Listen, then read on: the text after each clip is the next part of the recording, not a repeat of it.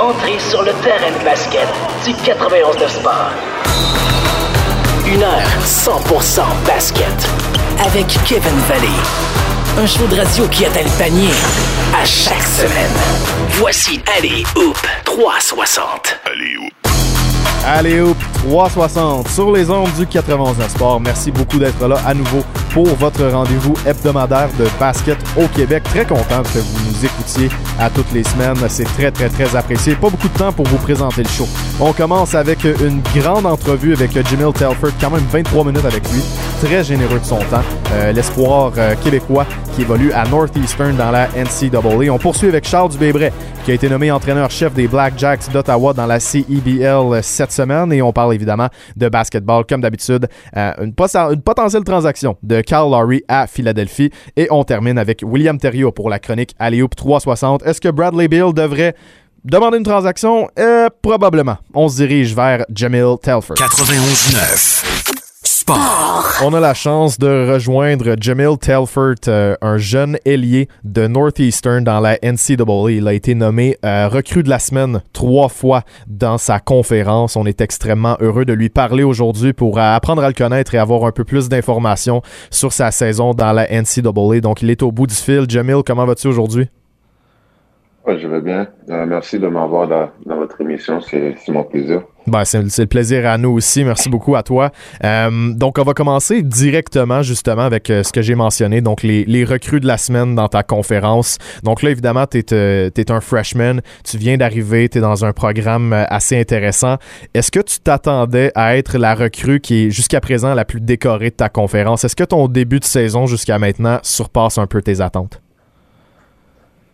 je te dirais que pas vraiment. C'est pas, pas quelque chose que je regardais la, la recrue de la semaine.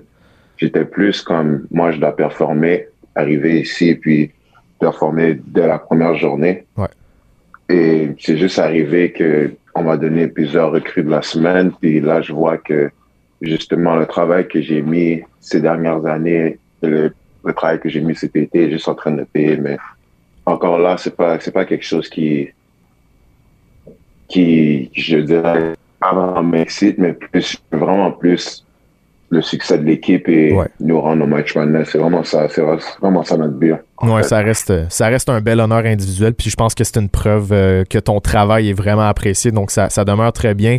Euh, tu dis que le, que le succès de ton équipe te tient vraiment à cœur, ben justement dans les derniers, euh, dans les derniers jours, les dernières semaines, tu as eu quand même des grosses performances, notamment une que j'ai regardée, c'est celle contre Charleston quand tu as marqué 16 points, notamment une belle montée en fin de match. Tu as aussi marqué 23 points contre James Madison. Donc tu as joué un gros rôle dans ces matchs-là, puis un joueur est souvent plus confortable quand il est le go-to guy. Puis dans ces rencontres-là, tu l'étais un peu plus. Est-ce que c'est ton cas aussi? Est-ce que vraiment dans des, dans des matchs comme ça, tu te sens vraiment plus à l'aise?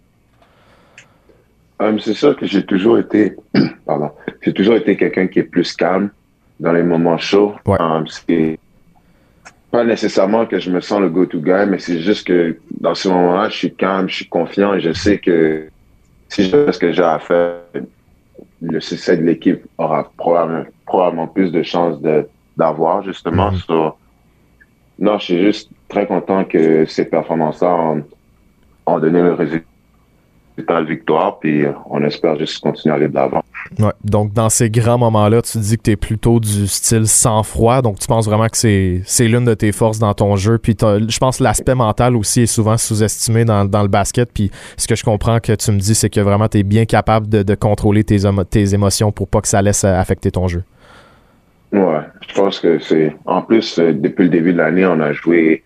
Joué quand même des gros programmes. Fait que je pense que ouais. jouer des programmes comme Syracuse, West Virginia, Georgia, Mhm. Ça nous a vraiment préparé à justement des moments comme ça. Puis juste notre conférence, on a quand même commencé la saison 7-0. Uh-huh. Là, on a perdu notre dernier match, mais ça, ça montre juste qu'on est toujours en train d'apprendre. Puis justement, ça, ça nous mène à notre but de plus en mhm. plus près. Puis comme je t'ai dit, notre but, c'est vraiment de gagner notre conférence et aller au match Panès si ça résulte à ça, ben moi, je vais être très content. Ouais, écoute, on vous le souhaite. Vous jouez très bien en tant qu'équipe. Je pense que le March Madness est quelque chose qui va, euh, qui va être atteignable pour vous. Je pense aussi que ça serait une belle opportunité pour toi de, de montrer des choses sur la grande scène. Euh, Jusqu'à présent, cette saison, en tant que freshman, quand même 12 points par match, c'est assez impressionnant. Puis, euh, tu tires à 35% de la ligne de 3 points en ce moment. Est-ce que tu es où tu voudrais être à ce niveau-là? Est-ce que c'est l'une des, des, des, parties de ton jeu que tu pratiques le plus? Parce que 35, c'est quand même très bien. Puis, euh, ça, je pense que ça t'aide beaucoup aussi à, à, te démarquer puis à aller chercher un rôle important. Je pense que je pense que j'ai encore amélioré, surtout sur mon tir de trois points. Euh, au début de l'année, j'avais commencé l'année avec un gros pourcentage. Je chutais peut-être en haut de 60 mm-hmm.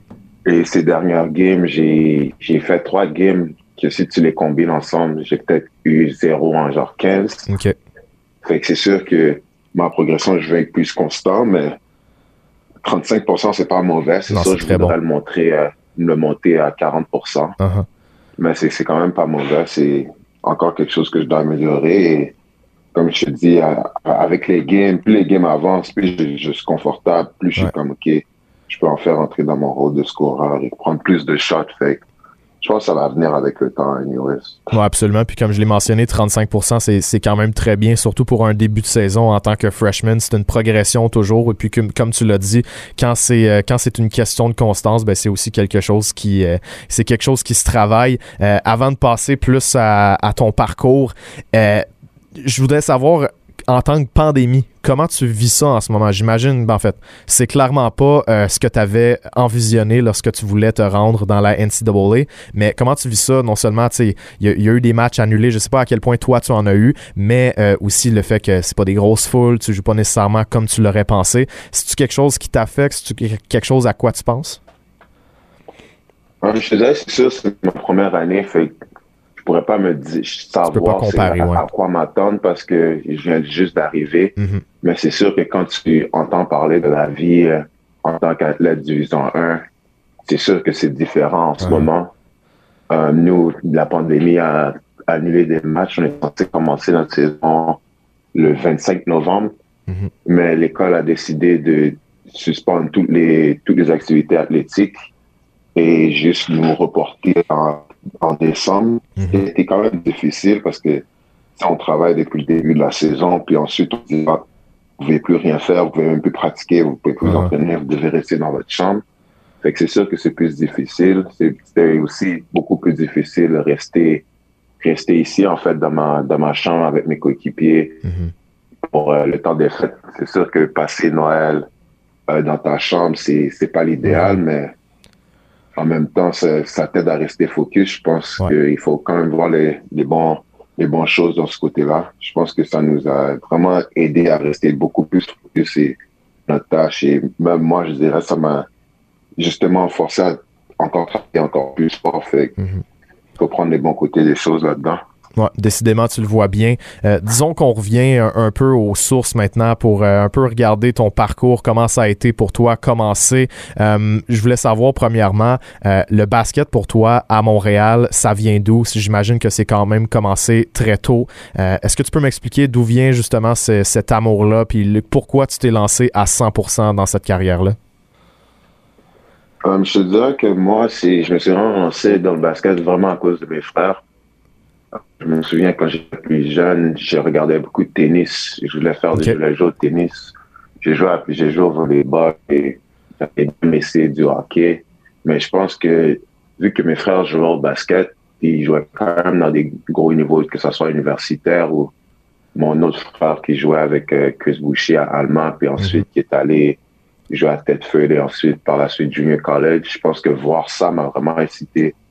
Vraiment faire beaucoup de choses dans le basket et ensuite aussi, je, je pense que perdre contre mon frère, mon grand frère euh, dans un contrat, à chaque fois que je jouais contre lui, je perdais. Fait que je pense que ça m'a vraiment, vraiment incité à, oh, je veux le battre, je veux le battre. Fait que ça a développé un, un certain amour pour le basket. Je okay. pense que c'est comme ça que j'ai commencé. Puis ensuite, c'est, c'est juste, je me suis vraiment lancé là-dedans. Puis je suis rendu ici aujourd'hui. Ouais, tu as réalisé ton potentiel, puis euh, je pense que je pense que tu as fait tes preuves jusqu'à maintenant, puis c'est juste le début. Euh, tu es passé par Thornley en Ontario, mais avant ça, tu as joué aussi avec Brookwood Elite, évidemment, au Québec. Puis tu as pu côtoyer plusieurs joueurs qui font présentement partie de la meilleure cuvée de freshmen de l'histoire de la province. Qu'est-ce que ça veut dire de faire partie de ce groupe-là qui inclut notamment des gars comme Bénédicte Mathurin et euh, Keyshawn Barthélemy?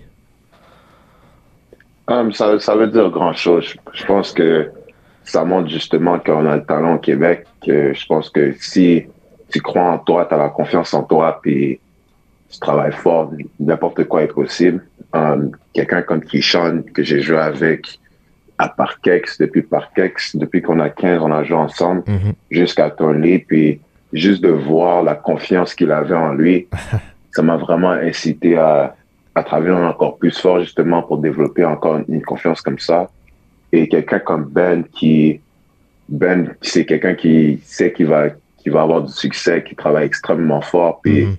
c'est sûr que voir deux gars comme ça, ça m'incite justement à être encore meilleur, puis travailler encore plus fort. Puis c'est c'est quelque chose que je pense qu'on est tous vraiment très fiers. Ouais. Est-ce que tu as eu la chance de voir euh, Ben jouer cette saison? Ah ouais, j'ai pu regarder un de ces matchs. J'ai joué avec Ben à Parkex aussi, puis à Team Québec. Fait que c'est quand Ouais. même un bon ami. Ouais, puis euh, ça a été quoi tes impressions? Parce que ça commence euh, ça commence à faire jaser Ben, tu sais dans le Pac-12, il a été il a été nommé euh, lui aussi recrue de la semaine là-bas. Et il commence à monter sur le radar en vue du repêchage de la NBA puis tu me dis que il sait qu'il va avoir du succès. Puis justement je l'ai eu en entrevue il y a deux semaines. Puis il me disait exactement ça, il me disait moi je veux être un joueur de franchise dans la NBA. En l'ayant côtoyé, comment tu peux qu'est-ce que tu peux nous dire sur lui? Puis son attitude puis son potentiel d'aller très loin dans ce milieu-là? Je te dirais que je suis pas vraiment surpris. Je pense que les gens voient ce qui se passe, puis ils sont vraiment très contents. Mais nous qui connaissons quand même bien Ben, je pense qu'on n'est pas vraiment surpris Mhm. parce qu'on sait à quel point il travaillait fort, puis on sait à quel point c'est quelqu'un qui, qui était vraiment compétitif et qui, qui justement, qui, qui ferait tout pour avoir du succès. C'est Mhm. quelqu'un que moi, personnellement, j'admire, puis je suis vraiment content pour lui, pour ce qui se passe pour lui, et j'espère juste qu'il va pouvoir atteindre ses rêves. Non, absolument, on le souhaite tous. Euh, Il impressionne beaucoup avec euh, Arizona présentement euh, sur le banc en début de saison, puis maintenant en tant que partant. Euh, disons maintenant qu'on parle de toi euh, en tant que joueur. Tu es un ailier de 6 pieds 7, 220 livres, quand même très imposant. Qu'est-ce qui te définit comme joueur dans un alignement, puis qu'est-ce que tu veux principalement apporter à la table? Je pense que moi, personnellement, euh, je suis un joueur qui est capable de tout faire sur le terrain. Euh, j'ai une fierté là-dedans. Je pense que je peux défendre le meilleur joueur de notre équipe. Suis un assez, un assez bon défenseur. Je pense que je peux Mhm. scorer. Je peux rebound balle. Je peux, je peux un, un peu jouer le 1 pour toi. Je peux, je peux euh, défendre. Je peux vraiment tout faire. Fait que c'est vraiment quelque chose que je pense que j'apporte sur la table. C'est sûr que je veux vraiment améliorer le fait que j'ai besoin d'avoir un rôle. Fait que peut-être le rôle de scoreur, c'est quelque chose que je dois améliorer et justement mettre en avant sur la table. Encore quelque chose à travailler, mais sinon, c'est tout faire en ce moment, c'est vraiment quelque chose que, que je suis fier et que je sens que je peux apporter. Puis, est-ce qu'il y a un joueur, disons, dans la NBA, que ce soit maintenant ou un ancien joueur, sur lequel tu essaies de baser ton jeu ou de t'approprier certaines facettes? Euh, je te dirais qu'il y a quand même plusieurs joueurs, euh, que ce soit maintenant ou avant. Maintenant, je te dirais que ben, Paul George a toujours été mon joueur préféré Ok. depuis Paul George. Et je dirais LeBron, mais tu sais, LeBron, c'était plus un fan. Ouais, ouais. Et je sais que personne ne sera comme LeBron. Fait quand j'ai vu Paul George arriver, c'est vraiment que- quelqu'un que j'ai essayé de bâtir mon game. Mhm. Et je te dirais qu'il y a Kawhi, euh, Jason Tatum, Jalen Brown, et même avant les joueurs d'avant, je te dirais Paul Pierce et Joe Johnson aussi. Ok. Plusieurs petits de grands gardes, grands, grands ailiers que je, je bâtis mon game.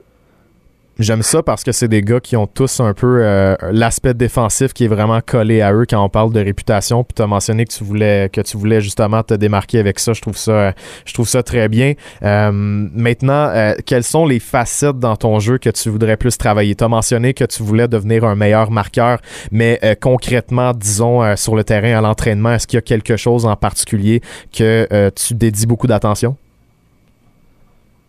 Je te dirais que je dédie beaucoup mon attention à être capable de marquer sur le dribble. Ok. c'est vraiment quelque chose, c'est vraiment quelque chose que je, j'essaie de développer. Mhm. Et je te dirais aussi que juste développer cette mentalité de scoreur, parce que j'ai toujours été quelqu'un qui, qui aimait ça passer, qui aimait Ouais. ça tout faire. Mais juste développer cette mentalité, c'est vraiment quelque chose que j'essaie d'appliquer à l'entraînement. Mm. Et que plus les games avancent, plus j'essaie d'appliquer. C'est sûr que c'est inconsistant, mais je pense qu'à la fin, ça va payer. Fait Ouais, puis marquer, c'est euh, vraiment ça que ça. C'est ça, puis marquer avec le dribble, ben c'est comme ça que tu deviens une première option. Donc euh, c'est vraiment sur ça que tu dois travailler. Tu as très raison de le faire.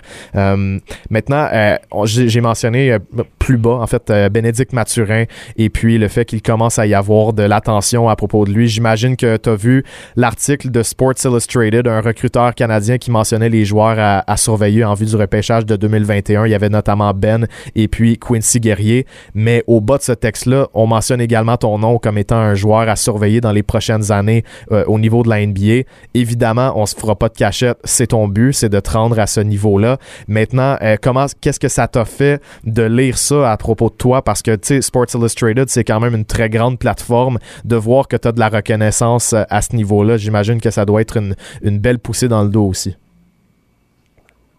C'est sûr que c'est flatteur de voir que j'ai travaillé, j'ai travaillé fort, fait que c'est sûr de voir que qu'une une plateforme comme Sports Illustrated te sûr que c'est bien, mais moi, comme je te dis, je suis- c'est pas quelque chose qui me satisfait. OK. Euh, mais je pense que je peux, je peux être encore meilleur que ce qu'on, projette de moi et voir quelque chose comme ça, ça m'incite à encore travailler plus fort parce que tu sais, de savoir qu'il y a des gens qui prennent vraiment en note de mes progrès. Ouais. C'est vraiment quelque chose que je suis flatté, mais ça me force à travailler plus fort. Justement, tu dis que tu dis que tu l'utilises comme motivation, puis justement dans dans cet article-là, ce qui m'avait un peu pincé, c'est que le recruteur mentionnait que tu étais un nom à surveiller, mais pas en 2020 et en 2022, mais plus en 2023 puis dans les années qui suivent. J'imagine que tu vises avant ça et que c'est aussi quelque chose que tu as noté dans ce texte-là pour faire comme hey, moi je suis meilleur que ça, je vais m'y rendre avant, puis euh, je vais être capable de me faire un nom pour le repêchage avant 2023.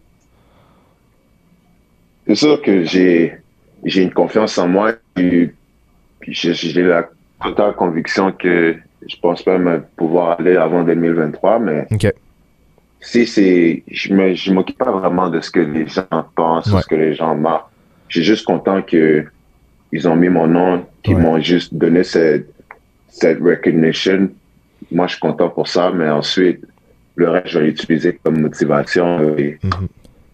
je vais le garder pour moi. Puis en vue, euh, en vue parce qu'un jour, évidemment, tu vas déclarer éligible au repêchage. J'ai posé la même question à Ben euh, il y a quelques semaines.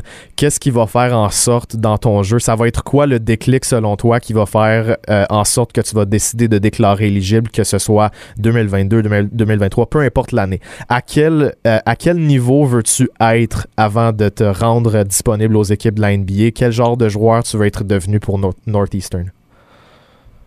Euh, je vais, je vais devenir un joueur complet, un scoreur. Et je pense que je veux, je veux me sentir prêt. Je veux pouvoir vraiment dominer que je suis comme, je peux pas rester vraiment dans la NCAA. Je dois aller dans les professionnels. Fait ça, c'est vraiment quelque chose que je veux avant de pouvoir, de pouvoir déclarer. Puis ton, euh, ton rôle au prochain niveau, tu le vois encore comme un marqueur. Euh, souvent, quand tu arrives dans la NBA, tu dois un peu te démarquer sous un autre, euh, avec d'autres facettes de ton jeu. Puis justement, le recruteur en question mentionnait que tu étais peut-être un, un gars qui pourrait être intéressant en début de carrière comme 3D. Est-ce que c'est quelque chose à quoi tu penses? Est-ce que tu regardes, disons, un gars comme... je, je veux pas comparer nécess- nécessairement vos jeux parce que tu es plus grand que Lugans, mais Lugans s'est vraiment démarqué avec son, son côté défensif. Puis là, il commence à avoir l'opportunité de, de, de jouer plus offensivement. Euh, quand tu regardes le parcours, est-ce que c'est quelque chose à quoi tu penses de vraiment être un, un 3D pour commencer? Euh, je te dirais que c'est sûr que montrer que tu peux bien faire quelque chose, c'est, c'est l'idéal. Comme Lugans, je pense qu'on savait tous que Lugans était un excellent défenseur. Mhm. Fait que le fait de montrer ça et que ensuite l'équipe te donne l'opportunité de plus faire, ça l'a vraiment aidé. Fait que peut-être que si ça, c'est ça ma voie, moi, je, je la prendrais. Mhm.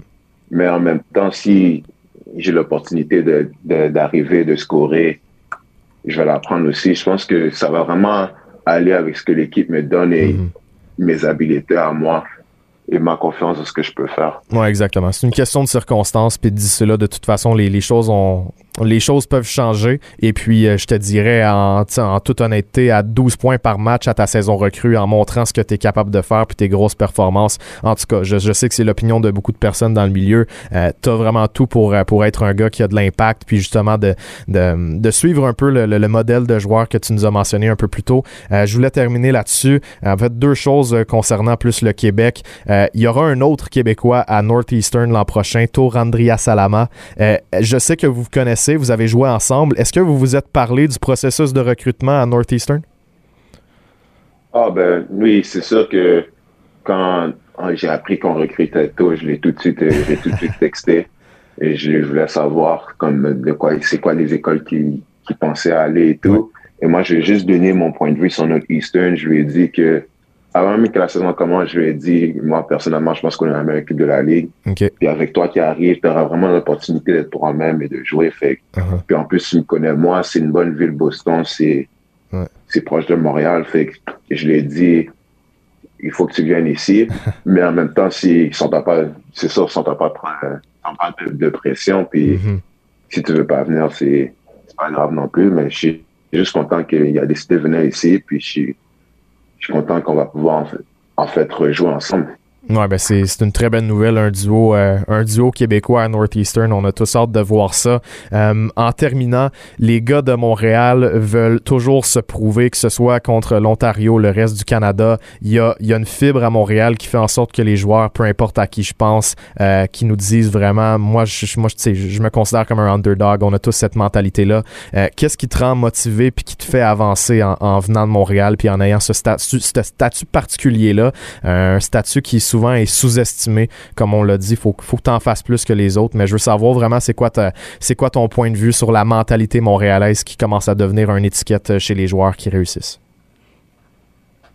Je pense que c'est un, un, avantage pour nous. Mm-hmm. Je pense que le fait de voir que les Américains, ils vont peut-être pas vraiment nous respecter, ils vont peut-être nous dire que ah, c'est des Canadiens, en plus du Québec, ils sont sûrement soft. Mm-hmm. Pareil pour ceux qui viennent d'Ontario, qui vont peut-être voir le Québec comme ah, ils veulent juste être comme nous, mais ils sont pas encore là. Mais je pense que je pense que vous êtes voir les, le succès des gars comme Lugans, de Chris Boucher, nous, ça, ça nous motive encore plus. Mm-hmm. On voit juste que comme nous aussi, on peut faire ça, puis arriver à ce point-là et avoir du succès comme eux. Fait que c'est sûr que c'est c'est vraiment un avantage pour nous. Oui, exactement. Puis tu as, raison pour le fait de, de dire que les ce serait pas nécessairement vrai de dire que le Québec est plus soft parce que justement euh, récemment on parlait avec un avec un coach du Québec qui avait parlé à un coach de l'État de New York puis il disait dans le dans le temps euh, c'est les New Yorkais qui étaient vus comme les, les gars les plus toughs en Amérique du Nord puis il est allé jusqu'à dire que en date d'aujourd'hui, c'est Montréal. Donc, euh, je pense que ça en dit beaucoup sur, euh, sur votre éthique de travail puis tout ce que vous faites. Je pense que les, les, gars québécois ont tous en commun aussi qu'ils font bien les petites choses, puis c'est le cas aussi dans ton jeu. Donc, euh, c'est une très bonne chose pour ce marché-là, puis on continue à tenter de faire avancer ça. Écoute, Jamil, je te remercie vraiment de ton temps. On va continuer à suivre tes exploits puis à, à te parler justement pour continuer à prendre de tes nouvelles dans ton parcours dans la NCAA puis vers la NBA. Je te remercie beaucoup, puis je te souhaite euh, je te souhaite un bon week-end. Je sais que tu as des, euh, des matchs, donc euh, on te souhaite des belles performances. Non, merci, merci à vous de m'avoir eu. je suis content d'avoir pu faire cela avec vous. je vous souhaite que le meilleur. Yes, merci beaucoup, Jamil. Euh, donc, c'est ce qui complète euh, cette entrevue avec euh, Jamil Telford de l'Université Northeastern dans la NCAA en Division 1. 12 points par match pour lui cette saison. Un gars qui est très, très, très intéressant à surveiller en vue du repêchage de la NBA pour les prochaines années. C'est un freshman et déjà, il a de très belles performances. J'ai vraiment aimé en apprendre plus sur lui puis sur ses intentions. Ça a été une très belle entrevue comme on l'a fait avec Bénédicte Mathurin il y a quelques comme je l'ai mentionné.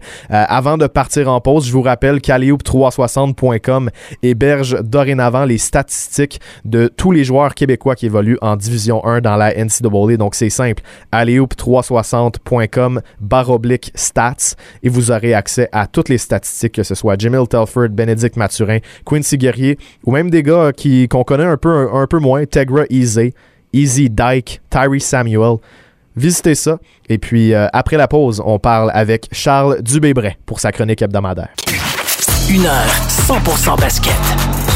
Allez, Hoop 360. C'est le temps de la chronique hebdomadaire de Charles Dubébret. Puis cette semaine, on amorce euh, l'émission avec une bonne nouvelle qu'on a reçue au cours de la semaine. Charles a été nommé euh, entraîneur-chef des Black Jacks d'Ottawa dans la CEBL. Donc, euh, premièrement, ben, on va le féliciter.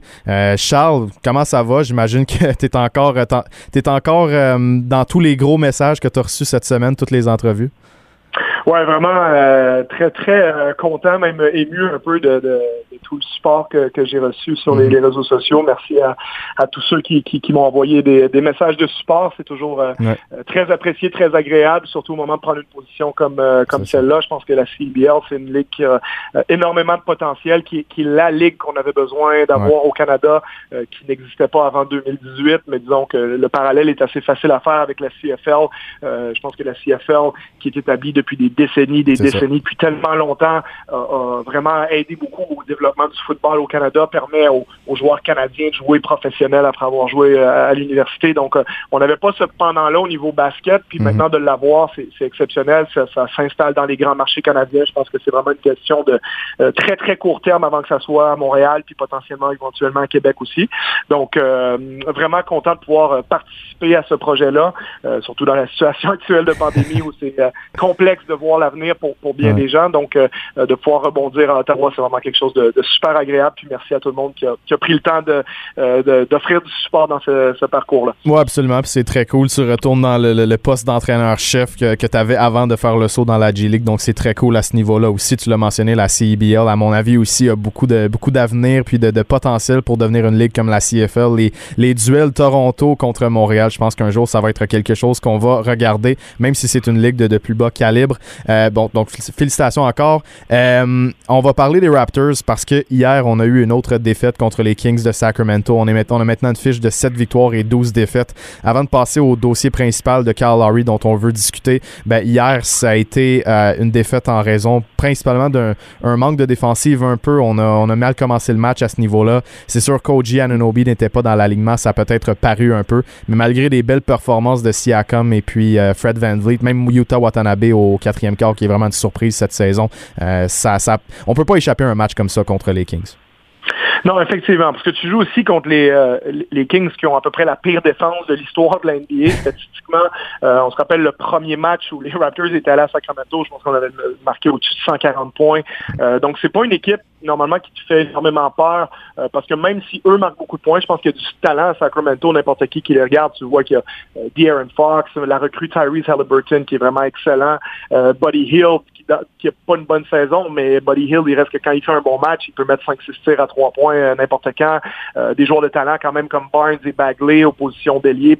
Bagley est un peu décevant, mais euh, en termes de pur talent, cette équipe-là est, tout à fait correcte. Puis la difficulté qu'ils ont, c'est que c'est pas une équipe physique. Donc, si t'es les Raptors, si tu joues contre eux, ben, t'espères simplement dire que même si tu prends un peu de recul, tu tires de l'arrière tôt dans le match, ben, tu vas être capable de marquer beaucoup de points puis tu vas gagner le match. On en a marqué beaucoup de points hier, mais on n'a pas été capable de défendre un niveau pour les battre. Puis c'est toujours inquiétant quand tu perds contre une équipe qui est, qui à mon avis, qui est clairement pas assez bonne pour faire les séries éliminatoires dans l'Ouest. Euh, donc, ça veut dire que ton réel niveau, il se situe où si, comme tu dis, oui, il manque Anunobi, euh, mais Anunobi, c'est pas non plus euh, un joueur étoile. C'est pas, il te manque pas de Larry ou Siakam, des joueurs qui sont à 20 points de moyenne. Donc, autant je l'adore défensivement, puis je pense que c'est une pièce importante pour les Raptors. C'est inquiétant de perdre ces matchs-là à domicile, même si domicile, ça veut dire ce que ça veut dire cette année, mais de perdre à domicile contre les Kings dans des matchs où tu as besoin de mettre ça dans la colonne des victoires quand commencé la saison, deux victoires, huit défaites. Il faut que tu en gagnes plus qu'une sur deux. Là. Ben c'est ça. Puis l'autre l'autre côté inquiétant des Raptors, c'est que euh, les stats sont sortis cette semaine. Les Raptors ont eu le, le, je pense que c'était le quatrième calendrier le plus favorable de la NBA mm-hmm. depuis le début de la saison, ce qui veut dire qu'il leur reste devant eux le troisième calendrier le plus difficile de la ligue. Donc oui, dans un premier sens, euh, ok, c'est pas trop inquiétant, c'est que 10 matchs, euh, on va remettre les choses en place. Ensuite, on a eu cinq victoires en six matchs. Siakam s'est replacé un peu, on a eu certaines bonnes performances des joueurs de rôle qui ont commencé à être meilleurs comme Powell, etc. Mais euh, il reste qu'on n'a pas encore joué les Clippers, on n'a pas encore joué les Lakers. On, on a joué les Bucks pour la première fois euh, cette hmm. semaine. On n'a pas euh, joué les Nets ni les. Ben, en fait, on a joué les Sixers une fois, mais les Nets pas encore, les Celtics non plus. C'est ça, puis il reste que quand on a joué les Celtics, ben, ça a été malheureusement ça a été un peu une boucherie. Euh, quand on a joué euh, les Bucks, bon, euh, quand, tu, quand tu regardes l'allure du match, tu as l'impression que les Bucks ils sont en parfait contrôle du début à la fin, tu sais que mm. c'est plus les Raptors sont plus à ce niveau-là où ils peuvent vraiment à moins de faire un match absolument parfait, jouer sur un terrain d'égalité avec les sept ou huit meilleures équipes de la ligue. On n'a pas joué le Jazz de Utah encore, on n'a pas joué les Nuggets de Denver, on n'a pas joué les Mavericks. Donc il y a vraiment plein d'équipes comme ça qu'on pas encore affronté du côté des Raptors. Donc, si tu mets pas dans la colonne des victoires les matchs contre Sacramento, euh, ben, tu te compliques grandement la tâche parce que là, on est rendu quand même à 19 matchs joués. Donc, c'est quand on était inquiet à deux victoires, huit défaites, après 10 matchs, je peux dire c'est que 10 matchs. Mais là, on a passé, on a plus que 25% de la saison de jouer. Mm. On est encore à 5 matchs en dessous de 500. Donc, euh, il reste du temps. Je miserai encore sur le fait que les Raptors vont participer aux séries, mais on peut plus, on peut déjà plus échapper beaucoup de matchs comme celui mm. contre les Kings hier soir. Oui, exactement. Puis là, en ce moment, on dit qu'il est encore tôt dans la saison, mais en même temps, tu fais le calcul, puis 25% de la saison a été disputée jusqu'à présent on commence à spéculer sur l'éventualité de voir Kyle Lowry atteindre le marché des joueurs à, à, échanger, mais à quel point de la saison ça va commencer à être réel, à quel point on va vraiment commencer à le magasiner parce que 25%, c'est une grosse portion de la saison et à 7-12, ça prend une grosse séquence victorieuse pour gagner. Si ça continue comme ça le fait en ce moment, ça va pas s'arranger tôt.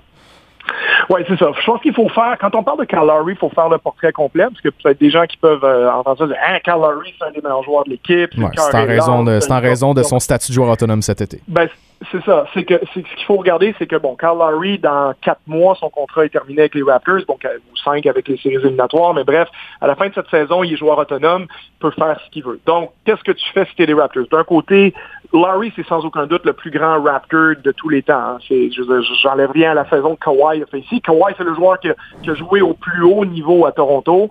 Euh, c'est celui qui a fait gagner le championnat, mais tu prends l'entièreté de la carrière, le plus grand Raptor de tous les temps, c'est sans aucune discussion Kyle Larry, ce qui représente le cœur, l'âme, l'émotion euh, derrière l'équipe. Donc, euh, Kyle, c'est, une icône à Toronto, va avoir son, jersey retiré un jour ici au Scotiabank Arena.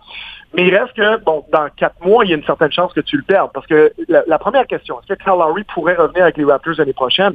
La réponse est oui. Euh, si c'est ce que lui désire faire, il va avoir un intérêt des Raptors de le ramener à Toronto. C'est pas comme si, ben, euh, ciao bye Carl, on veut plus te revoir. Non, c'est ça. du tout. C'est simplement que lui, concrètement, qu'est-ce qu'il veut faire pour les dernières années de sa carrière? Est-ce qu'il veut euh, continuer à essayer de gagner des championnats? Il reste qu'il en a déjà gagné un, donc il n'est pas obligé de se dire, ben écoute, euh, il faut absolument que j'aille me chercher ma bague de championnat quelque part. Mm. Il y en a déjà une. Mais il peut décider, ben, je peux encore être le troisième, quatrième meilleur joueur d'une équipe qui veut gagner le championnat. Donc, si une équipe peut faire le, le, le, le mot final nécessaire pour venir me chercher, ben, il y, a moyen que j'y aille. Il peut aussi décider, garde, euh, qui va m'offrir quoi aussi sur le marché. Puis beaucoup d'équipes, un peu comme Serge Ibaka, auront pas les équipes, je parle, qui peuvent gagner des championnats, auront pas plus que euh, ce qu'on appelle le mid-level exception, hein, l'exception de mi-niveau dans le cap salarial. Euh, pour encore faire une histoire pas trop longue pour les auditeurs, quand tu es au-dessus du cap salarial, tu peux juste offrir, tu as comme une exception de 9,5 millions que tu peux offrir à un joueur euh, quand tu n'es pas au-dessus du ce qu'on appelle le hard cap, le cap dur. Donc ça, ça devient un peu plus complexe, mais pour faire une histoire courte, les Lakers, les Clippers, ces équipes-là ont juste le 9,5 millions à offrir à Larry. Et Larry, pour euh, le rappeler, gagne 30 millions et demi cette année.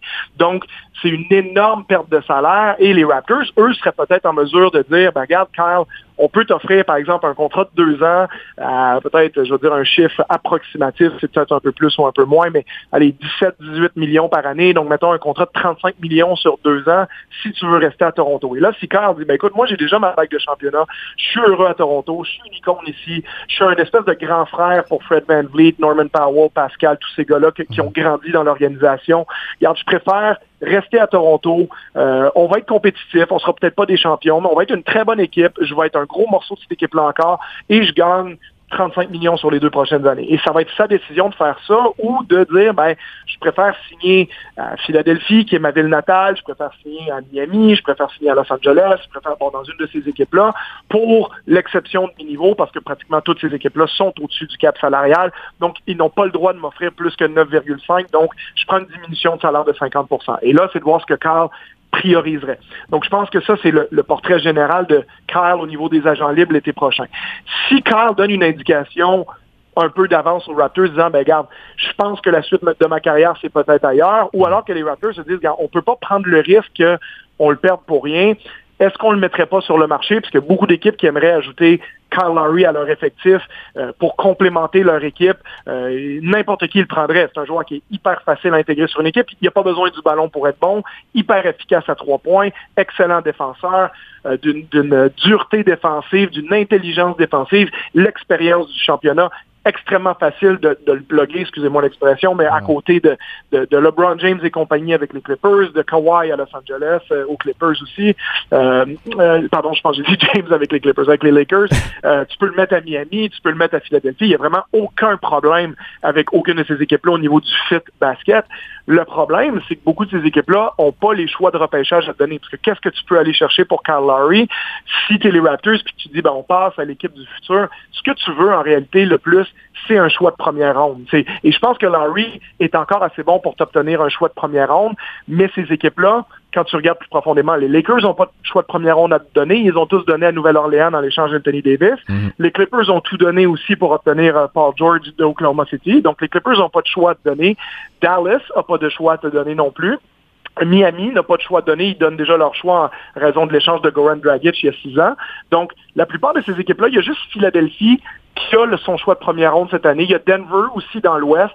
Je vois mal Kyle à la Denver parce qu'une équipe aussi éventuellement qui donnerait un choix de première ronde, ben, tu as juste la fin de saison de Larry. Il va quand même devenir agent libre. Donc, il faudrait que tu aies quand même confiance que Larry va désigner ou te, euh, va re-signer, va te, te, donner une indication d'avance qu'il va re-signer à la fin de saison. Comme ça, tu es prêt à donner ton choix euh, de première ronde. Donc, si on, donc, c'est un long monologue, mais ça donne la situation précise uh-huh. euh, de, de, l'autonomie de Kyle Lowry cet été et des décisions que les Raptors devront peut-être éventuellement prendre. Est-ce qu'on veut le garder 20, 30 matchs de plus jusqu'à ce qu'il devienne agent libre? Ou on préfère prendre notre chance d'obtenir un choix au repêchage qui potentiellement pourrait aider le groupe de jeunes joueurs qu'on a actuellement. Et ça, ça va être une décision euh, pas évidente quand même pour Bobby Webster puis Masai Ujiri. Non, vraiment pas. Puis euh, comme tu l'as dit, c'est vraiment Carl Lowry qui va décider de beaucoup de, dans cette situation-là. Maintenant, euh, pour des options plus concrètes, je sais que tous les deux, on a fait le tour de la ligue pour essayer de trouver des clubs qui peuvent donner un choix de premier tour et puis un, joueur, disons, qui pourrait égaler le salaire de, de Lowry. Mais on n'avait on avait pas trouvé grand-chose jusqu'à présent. Puis là, cette semaine, je reçois un appel, puis tu me dis, j'ai un offre de transaction. Encore là, c'est de la spéculation. Il n'y a pas de rumeur concrète, mais on essaie de trouver un fit. Et puis, tu m'as proposé euh, Tobias Harris avec les, les Sixers de Philadelphie. Puis la réaction initiale de plusieurs serait, wow, Tobias Harris, 36 millions de dollars par saison, euh, c'est beaucoup. C'est un joueur qui est peut-être, ben, en fait, certainement surpayé. Mais quand on plonge, puis qu'on analyse tout ça, pour les deux équipes, il y a beaucoup qui pourraient être intéressants. Carl Lowry deviendrait le gars qui a de l'ADN de champion dans l'équipe des Sixers. Tobias Harris permettrait peut-être d'enlever un peu de pression à Pascal Siakam. Ça, demeure un joueur qui est pas si vieux que ça. Donc, euh, il y a des bons points des deux côtés. Il y a des bémols, mais c'est probablement l'une des offres les plus, euh, les plus, bah, pas, je dirais pas susceptibles, mais logiques quand on essaie de regarder ça. Oui, parce que ce qui est compliqué du côté des, des 76ers pour euh, aller chercher Carl Lowry, par exemple, contre un choix de première ronde, c'est que déjà, ben, pour euh, expliquer un peu les règles des échanges pour ceux qui sont moins familiers, c'est que les, les, contrats doivent à 25% près être équivalents lors d'un échange. Donc, même si la base de l'échange était, par exemple, Carl Lowry aux Sixers contre le choix de première ronde des Sixers, euh, bon, le choix de première ronde des Sixers, il gagne 0 Donc, il faut quand même rajouter 25% près de 30 millions du salaire de Lowry pour que l'échange puisse être valable. Donc, euh, et est-ce que les Sixers, donc, ben, la seule euh, potentialité, parce qu'on ne nous donnera pas Ben Simmons à Toronto ou Joel Embiid, bien entendu. Euh, donc, la seule possibilité, c'est soit Tobias Harris qui gagne 33. Donc, même un pour un, Larry Harris, c'est un échange qui peut avoir lieu. Je pense que Harris est un choix de première ronde. Je pense pas que Philadelphie ferait cet échange-là. Je pense que c'est trop donné pour un gars qui est agent libre à la fin de l'année. Même si Larry, je pense que les chances qu'il ressigne à Philadelphie seraient assez grandes, étant donné à quel point les Sixers sont compétitifs et le fait que lui est très fier mhm. d'avoir de, Philadelphie comme euh, ville natale. Euh, donc, il serait chez lui pour terminer sa carrière, ça serait une belle histoire. La raison pourquoi je je me posais beaucoup la question sur Harris contre Larry. Harris, c'est pas un joueur dont la plupart des, des gens voudraient. Bon, c'est sûr, il a fait un, un, un, tir pour la gang cette semaine très très médiatisé contre les Lakers, donc peut-être que sa cote a légèrement augmenté dans le cœur des gens. Mais c'est que Harris, oui, c'est un joueur surpayé, ça reste un très bon joueur de basket. Ben, Quand il était avec les Clippers et qui était moins payé, tout le monde voulait Tobias Harris. Là, au jour d'aujourd'hui, on l'a surpayé, donc ça veut dire que oui, tu le récupères, c'est 33 millions cette année, c'est 36 l'année d'après, c'est 38 en 2022, puis c'est 40 en 2023. Euh, bien entendu, c'est beaucoup trop d'argent pardon, pour Tobias Harris. Mais la question pour les Raptors, c'est cet été, si on renonce au droit de Kyle Lowry, euh, parce que pour, pour attaquer le marché des agents libres avec de l'espace dans le cap salaire, il faut renoncer à Lowry. On peut pas offrir 18 millions à Lowry parce que dans ce cas-là, on va être au-dessus du cap salarial, puis on peut, on peut pas offrir un contrat, par exemple, à Andre Drummond ou Victor Oladipo. Mais pendant tellement d'années à Toronto, on voulait de l'espace en 2021 pour s'attaquer à Antetokounmpo et compagnie, les joueurs qui allaient être disponibles sur le marché. Mais ce marché-là est beaucoup moins sexy aujourd'hui qu'il l'était il y a six mois encore. Euh, Antetokounmpo a signé avec son équipe, Rudy Gobert a signé, Paul George a signé une extension. Euh, parmi les jeunes joueurs qui potentiellement auraient pu être agents libres, euh, même avec restriction, Tatum a signé une extension, De'Aaron Fox a signé une extension, Donovan Mitchell a signé une extension. Donc tous ces noms-là sont plus là. Donc il te reste, bon, Kawhi Leonard qui, à moins d'une surprise, énorme va rester avec les Clippers de Los Angeles. Mhm. Donc, les plus beaux noms maintenant, c'est, comme je disais, Andre Drummond, Victor Oladipo, et t'as pas de garantie que ces gars-là vont signer à Toronto. Donc, peut-être que tu as beaucoup d'argent à donner, mais finalement, tu plus grand monde que tu veux signer. Tu veux pas signer le Marcus Aldridge ou même DeMar DeRozan, ça n'a pas Non. beaucoup de sens, même si DeMar fait encore une bonne saison. Donc, qu'est-ce que tu fais? Euh, éventuellement, un gars comme Tobias Harris, il- oui, il est surpayé, oui, il va prendre la place dans ton cap salarial, mais qui on a réussi à attirer avec de la place dans le cap salarial à Toronto dans l'histoire? Je veux dire, Pas Tamari Carroll, à peu près. C'est c'est c'est à peu près le meilleur agent libre qu'on a réussi à, à convaincre de venir à Toronto. Euh, puis on sait que ça s'est pas très bien passé. Donc, c'est sûr que tu, tu, la porte sur le, le marché, mais tu récupérerais Tobias Harris. Mm. OG Anunoby est un défenseur tellement polyvalent que tu pourrais le mettre euh, il pourrait démarrer les matchs euh, en deux, en shooting guard, avec Harris et Siakam 3-4. Tu aurais un line-up très, très grand. On sait que OG est très bon quand il joue en 5 aussi dans les, les line-up qu'on appelle small ball avec les, les Raptors. Donc, euh, tu pourrais avoir des line-up, par exemple, Van Vliet Powell avec Harris, Siakam, Anunoby. Et ça, ça peut être un line-up intéressant. Si tu veux jouer grand, tu peux jouer Van Vliet, Anunoby, Harris, Siakam avec un, un 5 comme Chris Boucher ou Baines en ce moment. Éventuellement, potentiellement, trouver un meilleur joueur de centre pour complémenter Chris Boucher. Donc, tu aurais un nouveau scoreur de 20 points par match. Harris a seulement 28 ans, ce qui est un âge qui, qui, qui a de l'allure avec ce que Van Vliet et, et Siakam et Anunoby vont proposer dans les prochaines années, comme ils sont tous sous contrat. Donc, ça te fait un petit noyau d'équipe intéressant euh, et tu perds pas Larry pour rien du tout. Comme je dis, en réalité, Larry, ce qui s'en vient, c'est qu'à moins qu'il ressigne, puis si tu le resignes, tu resignes quand Larry 35 ans, donc tu vas l'avoir à 35, 36, 37 ans ici à Toronto, jusqu'à quel point? On la voit, cette équipe-là, ce que ça donne en ce moment. C'est pas une garantie que cette équipe-là, va gagner beaucoup plus que euh, 44, 45 matchs sur une saison de 82. Donc, euh, est-ce que ce serait pas mieux d'investir sur le futur avec Tobias Harris? C'est la question que, que je me pose. Euh, ça donnerait de la taille, comme tu disais, moins de pression de scoring sur Siakam, parce que Harris peut vraiment te mettre 20 points par match. Il l'a prouvé dans sa carrière, il le fait encore maintenant. Euh, et du côté de Philadelphie, oui, tu deviens un peu plus petit. Euh, si tu signes Larry, mais tu, tu te débarrasses du contrat d'Harris, donc tu as un peu plus de flexibilité future C'est ça. si éventuellement tu veux rajouter des pièces autour de Simmons et, et Embiid. Euh, effectivement, oui, Larry en 1, Seth Curry en 2, Danny Green en 3, c'est un peu petit, mais tu décales Ben Simmons en 4 parce qu'il peut très bien défendre, il peut défendre toutes les positions sur le terrain. Euh, tu règles des problèmes d'espacement aussi un peu parce que là, tu as trois excellents shooters en Larry, Curry et Green autour de Simmons et Embiid. Donc, tu as vraiment fait un push là-dessus. Tu as plus d'expérience, tu as plus de création sur le périmètre avec le ballon, avec Larry. Donc, ça peut être intriguant pour les Sixers aussi, même si potentiellement on se dit on préfère rester plus grand et garder Harris. Je peux le comprendre aussi. Mais c'était l'échange qui me qui m'intriguait cette Ouais. semaine quand je regardais les profils des équipes, puis des, des échanges qui peuvent être faits parce que c'est souvent on a tendance à dire oui, il faut échanger un tel, il faut échanger un tel. Je veux dire, des fois, il n'y a pas d'échange possible à cause des règles d'échange de la NBA. Donc celui-là, je le trouve quand même un peu intriguant. Oui, absolument. Puis je suis à l'aise avec euh, je suis à l'aise avec la profondeur des Raptors chez les gardes pour perdre Kyle Lowry avec Malachi Flynn, puis Norman Powell, Terrence Exactement. Davis. Puis avec Siakam, Harris, puis Anunoby, tu commences à avoir beaucoup de profondeur à l'aile, même qu'ils parfois, il y en a peut-être un qui, qui ben, en fait, je pense pas qu'il y en aurait sur le banc, mais on aurait des rotations particulières. Par contre, un jour, c'est le problème de centre qu'il va falloir régler chez les Raptors parce que Aaron Baines ne fait pas le travail comme numéro un et on préfère avoir Chris Boucher sur le banc. Puis du côté des Sixers, ben c'est sûr que c'est un, c'est peut-être une meilleure solution d'économiser de l'argent avec Kyle Lowry puis de remplir le, reste de l'équipe avec euh, avec des joueurs signés avec l'argent qu'on a économisé, ce que les Raptors ne peuvent pas nécessairement faire. Puis c'est c'est pour ça que c'est peut-être mieux d'aller chercher euh, un gars comme Tobias Harris, de profiter de la valeur de Kyle Lowry dans une transaction parce que sur le marché des, des sur le marché en fait sur le marché des le plus simple le plus simple c'est si Lowry euh, tu renonces à ses droits, tu peux signer Andre Drummond et là tu règles ton problème de sang. Mais est-ce que Andre Drummond veut signer à Toronto, c'est ça la question. Mais c'est probablement le meilleur fit. S'il y a un joueur en ce moment que tu veux viser dans NBA pour régler les problèmes des Raptors, c'est probablement lui. Exactement, c'est ça. Mais ça, ça implique de manière sûre et certaine que là, tu peux pas offrir plus que l'exception de mi-niveau pour garder Larry mhm. par la suite, euh, advenant que Larry veut rester, etc., etc. Donc, c'est un gros. Et si jamais tu, tu rates Andre Drummond sur le marché, ben là, ça devient un petit peu plus euh, euh, complexe parce que tu peux te retrouver comme cet été quand on mhm. a perdu Ibaka et Gasol. On s'est retrouvé avec quoi en retour? Euh, on a signé Aaron Baines et Alex Len. Donc, c'est pas, pas nécessairement une certitude qu'on va être capable d'aller chercher ce qu'il faut à mhm. Toronto, d'où l'intérêt potentiel d'échanger quand si on en vient là. Exactement, très intéressant. On va continuer à suivre ça euh, du coin de l'œil toute la saison. Donc, euh, merci beaucoup, Charles. Puis évidemment, ben, comme tout le temps, on se reparle la semaine, la semaine prochaine.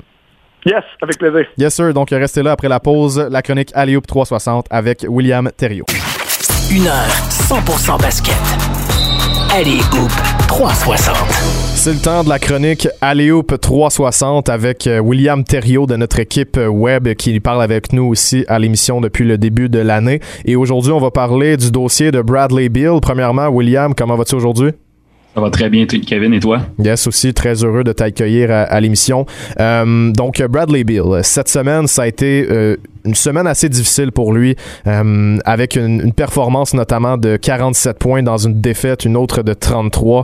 Ça ne va vraiment pas bien pour Bradley Bill, puis on commence peut-être à atteindre un point de retour dans son cas, parce qu'à Washington, c'est peut-être pas là qu'il va sauver son héritage.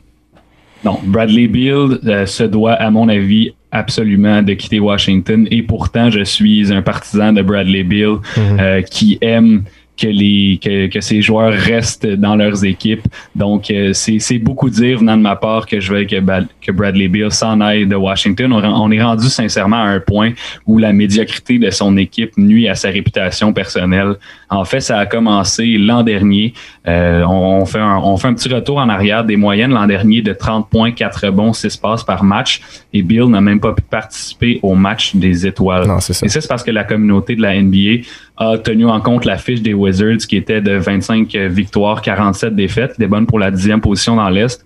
Euh, on a raté les séries à Washington et ça déteint sur Bradley Bill qui n'a pas pu euh, obtenir des honneurs personnels et même si c'est pas euh, l'objectif premier dans le basketball, c'est dommage de voir un joueur aussi talentueux perdre de sa reconnaissance mhm. pour cette raison-là. On se déplace à cette année. Cette année, ses statistiques sont encore plus monstrueuses. Euh, il est littéralement le meilleur marqueur de la NBA en ce moment, 35 points par match, en plus de 5 rebonds et 5 passes. On a vu Russell Westbrook être échangé pour John Wall au début du mois de décembre. Euh, on avait de l'espoir, mais finalement, ça a donné le même résultat.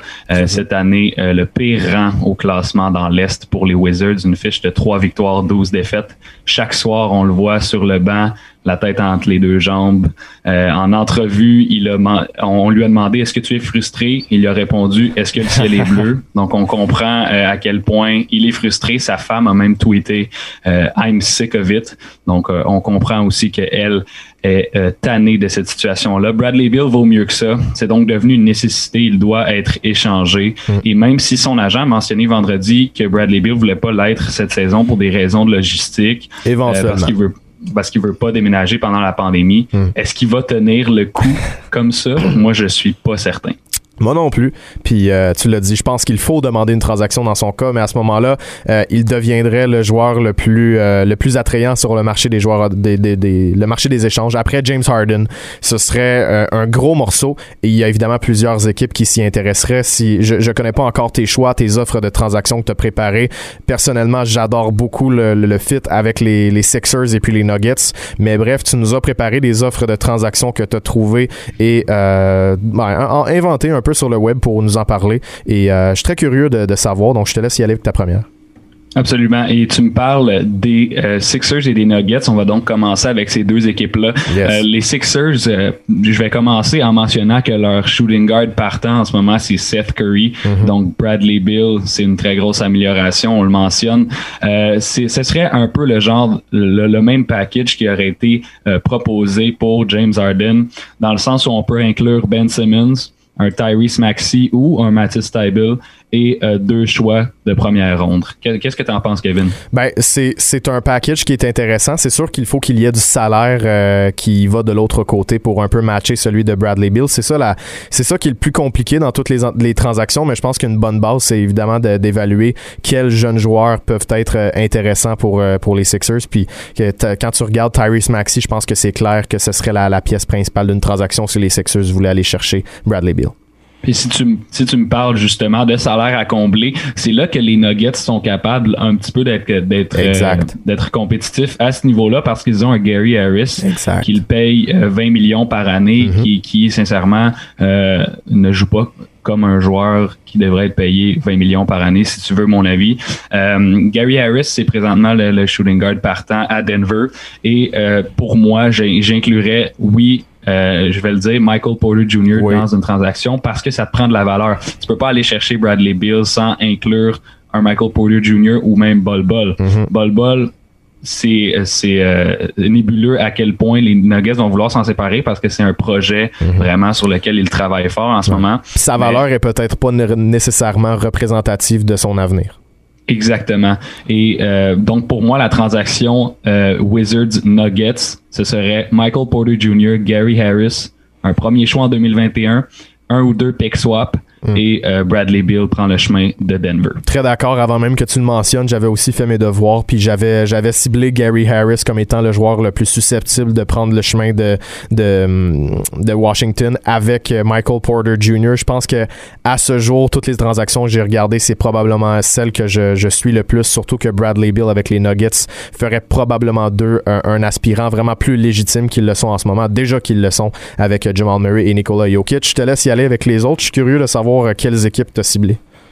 Euh, j'ai les Hawks d'Atlanta. Oh, euh, celle-là, c'est un dossier assez intéressant. Euh, c'est pas nécessairement une équipe à laquelle on penserait en premier, mais quand on regarde les atouts que Atlanta possède pour pouvoir aller mettre la main sur un joueur comme Bradley Beal, ça devient assez intéressant. question salaire, je peux inclure Bogdan Bogdanovic, mm-hmm. une signature récente.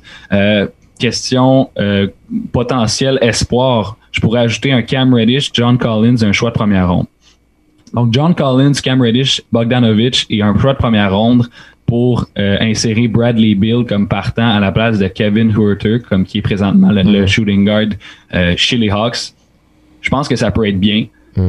Sauf que Bradley Bill ne fit selon, ben, ne correspond pas, selon moi, euh, à la chronologie de cette équipe-là. Je pense que c'est ça le problème. Ouais, ben avec euh, Trey Young dans le backcourt, ça fait une équipe qui est assez euh, très, très, très offensive, très peu défensive. C'est peut-être ça le problème. pour ce qui est de l'offre, il y a beaucoup de pièces en place. Tu les as dit, Reddish, on peut même parler de Kevin Herder, John Collins, mais à un moment donné, Collins c'est déjà une grosse pièce. Euh, on sait que sa valeur n'est peut-être pas nécessairement aussi haute qu'on le croit, mais je pense que ça commencerait à faire beaucoup si on implique trois pièces comme ça. C'est à suivre, mais euh, c'est une équipe qui, au niveau du salaire avec Bogdanovich, peut se le permettre, c'est sûr c'est la raison pour laquelle, en fait, je suis content que tu le mentionnes parce que euh, dans la plupart de ces offres-là, il y a deux choix de première ronde qui sont de mise. Dans celle-là, il y en avait qu'un seul. Mm-hmm. Donc, c'est peut-être à ce niveau-là qu'on irait compenser. je poursuis avec le Heat parce que le Heat a, également été mentionné dans des rumeurs de transactions là, concernant Bradley Bill. Donc l'offre que j'ai trouvée et que j'ai modifiée un petit peu, donc euh, c'est un peu une offre que j'ai euh, personnalisée. Euh, Tyler Hero, mm-hmm. Andre Godala, Myers Leonard, Kendrick Nunn, Precious Achua et un premier en 2025 contre Bradley Bill et Robin Lopez. Hmm. Donc, on, on, on a euh, deux joueurs qui euh, viennent du côté de, de, de, Miami, qui en sont en provenance de Washington. Et euh, pour le Heat, on a Iguodala qui peut combler le salaire, justement. 15 millions, ouais. Oui, qui peut combler. Le, Bradley Bill est payé 28 millions cette année en passant, donc hmm. ça vous donne un peu une idée dans quel range on travaille. Kendrick Nunn, Tyler Hero, c'est des joueurs qui ont du potentiel, qui sont assez jeunes. Precious Achua, c'est littéralement une recrue. Mhm. Donc, euh, je pense que ça peut être une offre euh, intéressante du côté de Miami. Je, me demande ce que ce que en penses. Ben, c'est sûr que c'est beaucoup au niveau des joueurs que tu donnes. Tu, tu donnes cinq joueurs. Euh, Hero puis Nunn, c'est des gars extrêmement importants. Mais d'un autre côté, il faut que tu payes le prix pour Bradley Bill. Puis je pense que c'est aussi une offre qui fait du sens. Puis Bill, je crois, voudrait peut-être se retrouver avec le, avec le Heat de Miami. Donc, c'est définitivement à surveiller. Puis Tyler Hero, ben, c'est une pièce extrêmement intéressante euh, pour un club comme ça. Un peu sur le même point que Tyrese Maxey avec les Sixers. On a le temps de probablement une offre de plus, peut-être deux si tu y vas rapidement, donc je te laisse y aller. Parfait. Euh, j'en avais quelques-unes encore, mais je pense que euh, une qui va être intéressante à parler, c'est c'est celle des Raptors. Écoute, on, on, pense pas nécessairement aux Raptors, mais je me je me disais que ce serait intéressant de les inclure dans un derby qui est aussi qui est aussi en ce moment convoité. Là. Je veux dire que plutôt le joueur qui est convoité que, que le derby. Euh, je mettrais, je te demanderais de mettre euh, tes émotions de côté pour celui-là, euh, parce que j'enverrais Chris Boucher oh, à, Washington. Chris Boucher, Aaron Baines, Norman Powell et deux ou trois choix de première ronde. Mm, ouais, ouais, ben Powell, je sais pas, ça peut pas compétitionner avec les offres qu'on a mentionnées avant. C'est ça le problème, je pense. En termes de, t'as pas, un, pas un, point focal dans transaction comme Hero ou Maxi qui ferait en sorte que la, la, la balance pencherait du côté des Raptors. C'est plus ça le problème. Tu as beaucoup de belles pièces, mais à un moment donné, des choix de premier tour, c'est des choix de premier tour. Puis Norman Powell n'est pas nécessairement un, gars d'impact, mais euh, c'est relativement intéressant. Je pense que les Raptors pourraient faire un offre, mais je pense pas qu'ils ont, je pense pas qu'ils ont ce qu'il faut. Non, ça m'étonnerait aussi. Euh, si tu me posais la question, euh, je te dirais que c'est probablement les Nuggets qui ont le plus de chances de mettre la main dessus en ce moment. Euh, ouais, c'est ça. Si tu me posais la question, euh, je mets mon argent sur Denver. En théorie, il nous reste plus de temps, mais je suis vraiment trop curieux. Est-ce que tu avais une offre pour les Mavericks? Parce que c'est une équipe qui m'intéresse aussi? J'ai malheureusement pas ah, d'offre pour les Mavericks, mais j'en ai une pour peut-être les, les, les, Pelicans si on a le temps. Hmm, vas-y rapidement. Euh, étant donné qu'ils ont euh, qui ont mis Lonzo Ball et JJ Redick sur le marché des transactions mm. cette semaine. Je les inclus tous les deux avec Jackson Hayes et deux choix de première ronde pour Bradley Beal. OK, intéressant, intéressant. On suit ça euh, dans les prochaines semaines. Au pire, Will, ben, tu feras un texte avec ces, ces offres-là, puis on pourra inviter les gens à aller lire ça. À Dallas, James Johnson est un gars qui peut avoir un, un salaire intéressant à inclure dans cette transaction-là. C'est à suivre. Merci beaucoup pour ton temps, Will, puis on se reparle dans les prochaines semaines. Ben, ça fait plaisir. Merci beaucoup, Kevin. Merci. Pas beaucoup de temps pour euh, closer l'émission aujourd'hui, mais je vous invite à nous suivre sur les réseaux sociaux @alioop360 et alioop360.com. Si vous avez raté l'entrevue avec Jamil Telford en début d'émission, je vous invite à la réécouter sur le 919sport.ca. Merci beaucoup et restez là. Au retour de la pause, c'est Passion MLB.